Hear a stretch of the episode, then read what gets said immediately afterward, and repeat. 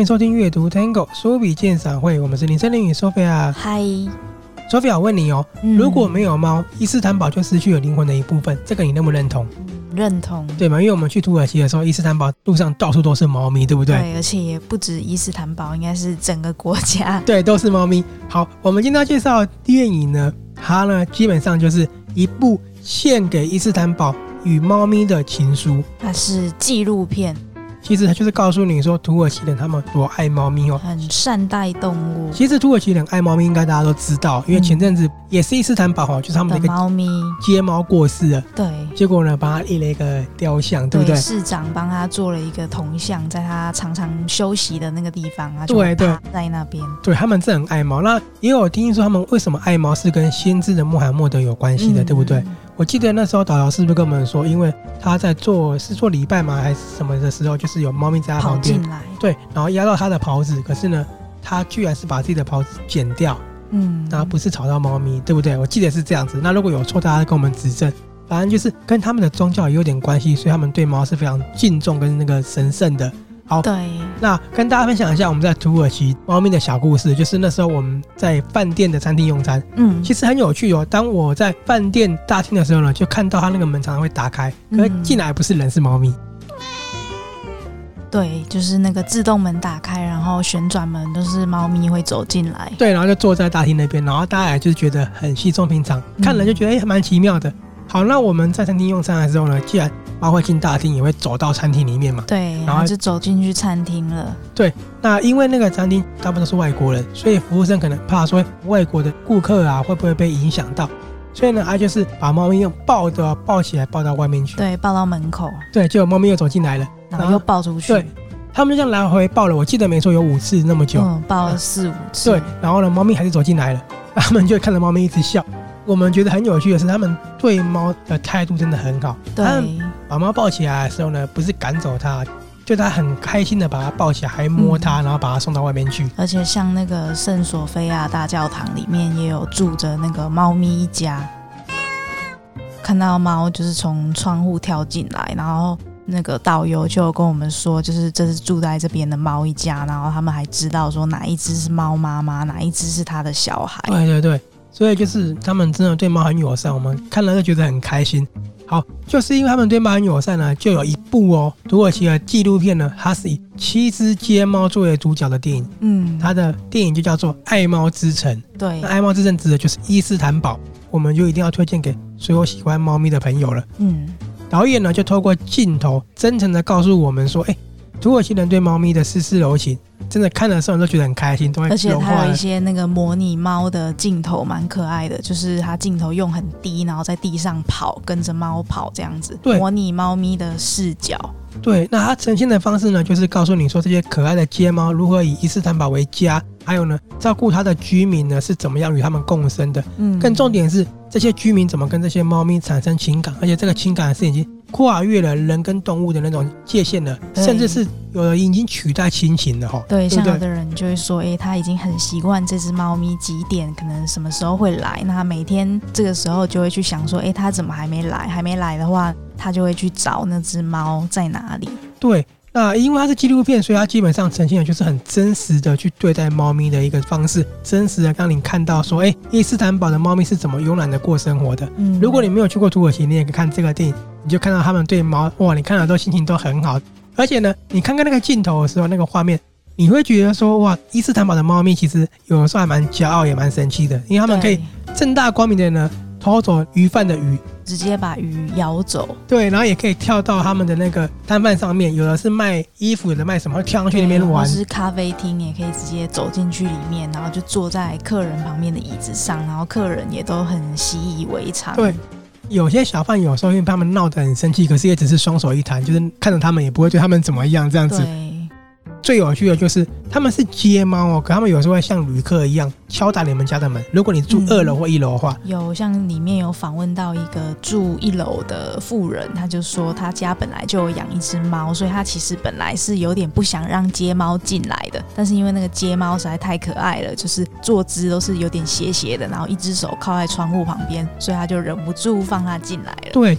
这些猫咪跟旅客一样，他们会随意的敲打居民的窗，要求他们开门来迎接客人了哈。他们真的就会走进去，然后呢吃个东西，串串门子，然后再就走了，就走了这样子。但是所有人都是很开心的，嗯，帮这些高贵优雅的俊男美女呢，猫咪猫咪们，俊猫们，对，俊猫们跟他们做朋友这样子。我觉得啦，尤其是在居家隔离、大家很烦闷的时候，看这个电影就会心情很好。嗯。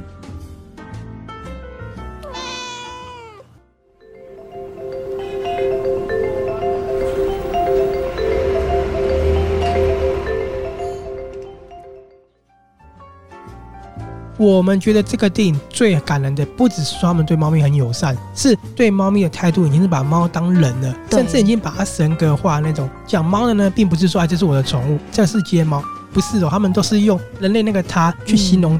比如说有一个人谈论街猫呢，他就会说，他不会把老公拱手让人的哦，因为呢，只要出现比自己还要美的猫呢，他就会非常嫉妒，他不会放老公在外。是一只很凶的母猫，可他们谈起来是把它当真的人去看，对不对？嗯、那。我非常有印象啊，是有一个男生跟女生他们各自讲的话。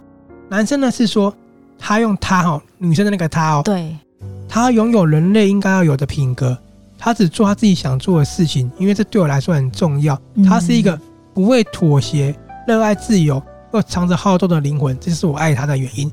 他从头到尾都是用人类的关爱去讲，对对，并不是说哎这个猫很可爱什么什么。那那个女生呢是说。他们有姿态，他们很有女人味，这个在现代女性上面已经看不到了。可是我在他们身上看到了。嗯、对，他觉得猫很有美的姿态。对猫来讲，他们觉得猫的地位跟人是一样的。所以甚至呢，还有讲，你仔细观察的话，会发现人跟猫没有什么不一样啊，对不对？嗯、因为猫呢，有些是想要被爱，有些呢只是喋喋不休，因为他想要说烦恼。那有些呢是什么都不讲，有的很自大，跟小姐一样，连招呼都不打。嗯他们其实跟人的特质是一样的，你只要懂他们也是人，你就会理解他们了。对，这看来是很感动。那我记得里面有很多猫，你很喜欢斑谷，对不对？对，斑谷是一只一开始最介绍很可爱的虎斑猫。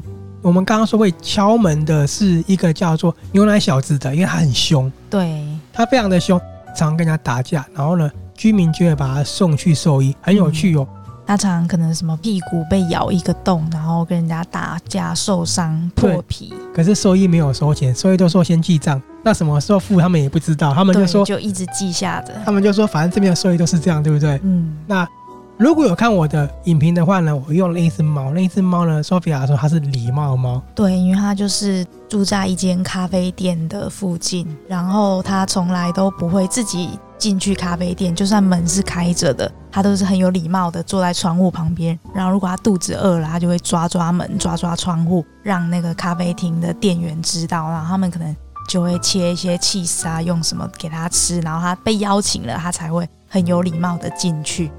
对，镜头在拍他的时候，他真的是很静静的，然后站起来这样子抓。嗯，而且就是门开着，他都不会自己走进去，除非有被邀请。好，我们刚刚讲的是他们对猫的态度，就是已经是尊重跟拟人化了。更感动的呢，就是猫跨越了生活，它成了很多人的一种信仰寄托，或者是一个心灵上的救赎了。我印象很深的是，里面有一个大叔，他是有精神疾病的，对不对？对，他就是说他好像二零零几年的时候开始有一些问题，然后后来他就发现，他每天来这边喂这些街猫，可能十几只，然后每一只都喂完。然后他觉得，就是这带给他很大的疗愈，因为呢，他有说他精神方面出问题的时候呢，当时状况真的很糟，完全迷失自己的。可是借由猫咪呢，达到了疗愈，他很开心。他甚至说，没有药物可以治愈他，是只有猫咪。对，而且我觉得他非常厉害，是他喂的那个猫咪一家，就是都是同一种花色的，可是他都可以认得出来说哪一只是妈妈，那哪一只是姐姐，那哪一只是谁的小孩，就每一只他都分得出来。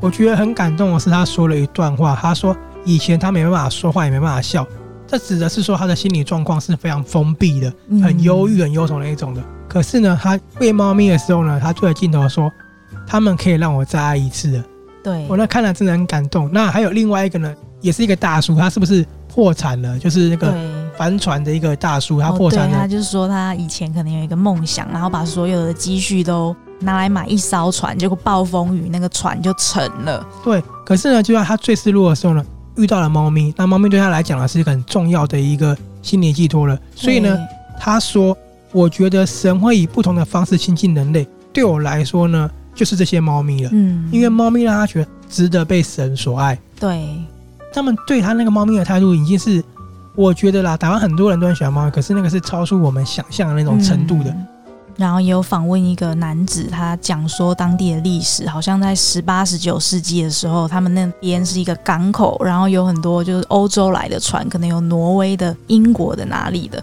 然后以前船上的水手都会养猫，然后猫咪可能靠岸的时候就下来了，所以他们那边现在是有世界各国各地的猫，都是混血的猫，这样像有长得很长毛，很像挪威森林猫的猫，然后也有就是土耳其当地的那种繁猫，就是白色毛，然后两个眼睛是不一样颜色。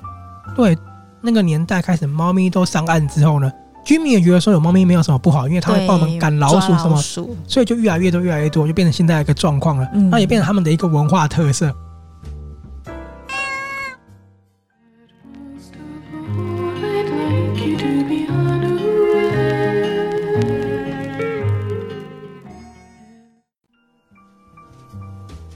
可是呢，我们现在如果看伊斯坦堡的话呢，它已经高楼大厦开始一直发展起来，对不对？对，其实片尾有说，就是这是一个他们也不知道怎么办的问题，对，就是太多高楼大厦，猫咪可以生存的地方越来越少了。对，因为就是都市开发嘛，嗯、所以呢，其实街猫的生活有点备受考验的。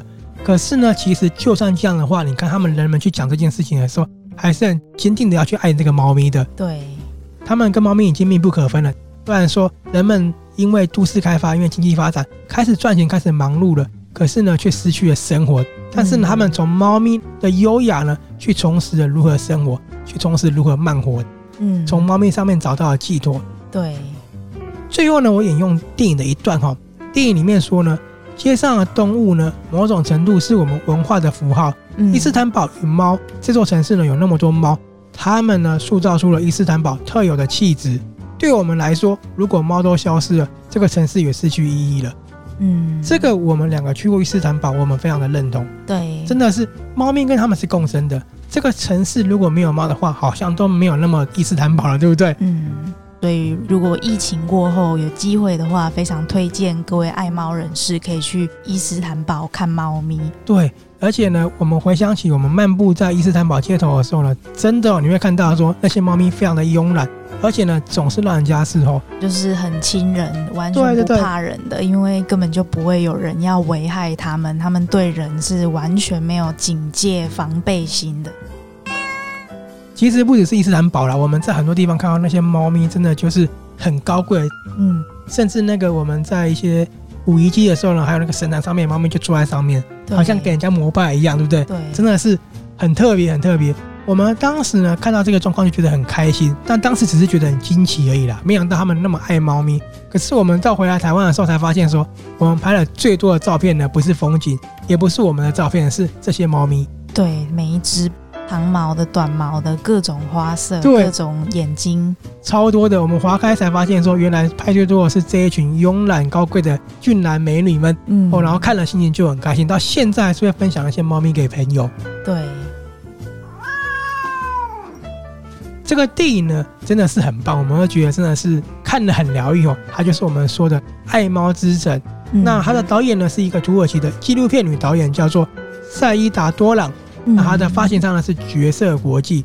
如果你是所有猫奴的话呢，一定要看，不只是他们对猫很好，而是里面每个人因为爱猫咪，都获得了自己的珍贵的东西。对，所以呢，对很多人来说，我相信会跟我们一样，电影里面的每一句话都绝对会是金句，因为都是他们投射出真正对猫咪的热爱。对，我们是阅读 Tango 书笔鉴赏会，今天呢就介绍到这里了。如果你也喜欢这部电影的话呢，别忘了在我们的。